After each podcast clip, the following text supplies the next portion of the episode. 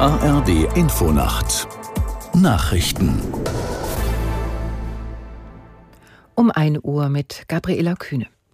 Israel und die islamistische Hamas haben ihren Krieg im Gazastreifen mit Härte fortgesetzt.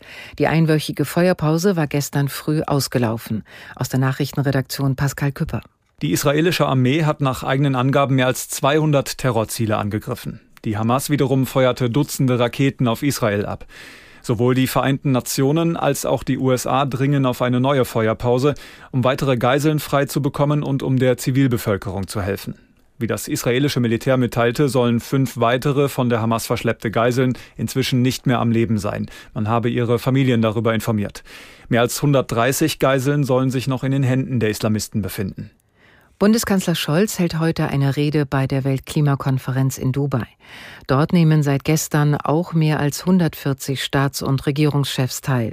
Scholz will in seiner Rede eine führende Rolle Deutschlands beim Kampf gegen den Klimawandel unterstreichen. Gestern hatte der Kanzler in Dubai den offiziellen Startschuss für den sogenannten Klimaclub gegeben.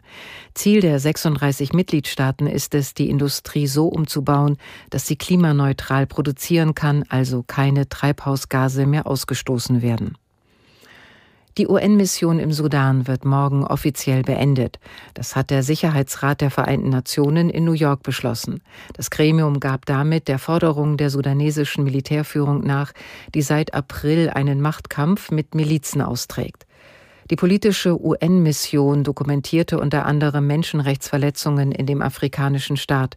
Nach ihren Schätzungen wurden dort mehr als 10.000 Menschen getötet, etwa 6 Millionen seien auf der Flucht. In der Fußball-Bundesliga hat der erste FC Köln die Abstiegsränge verlassen. Die Mannschaft gewann in Darmstadt mit 1 zu 0.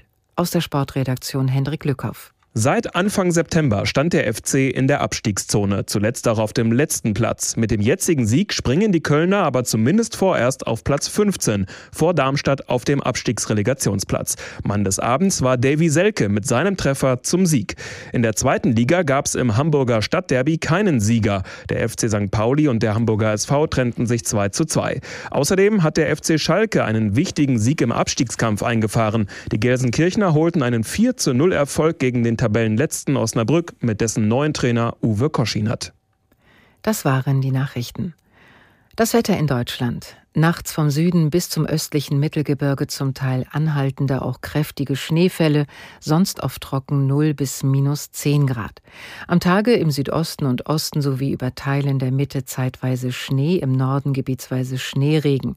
Im Westen teils heiter minus 6 Grad im Vogtland bis plus 3 Grad auf Borkum. Die Zeit es ist 1.03 Uhr.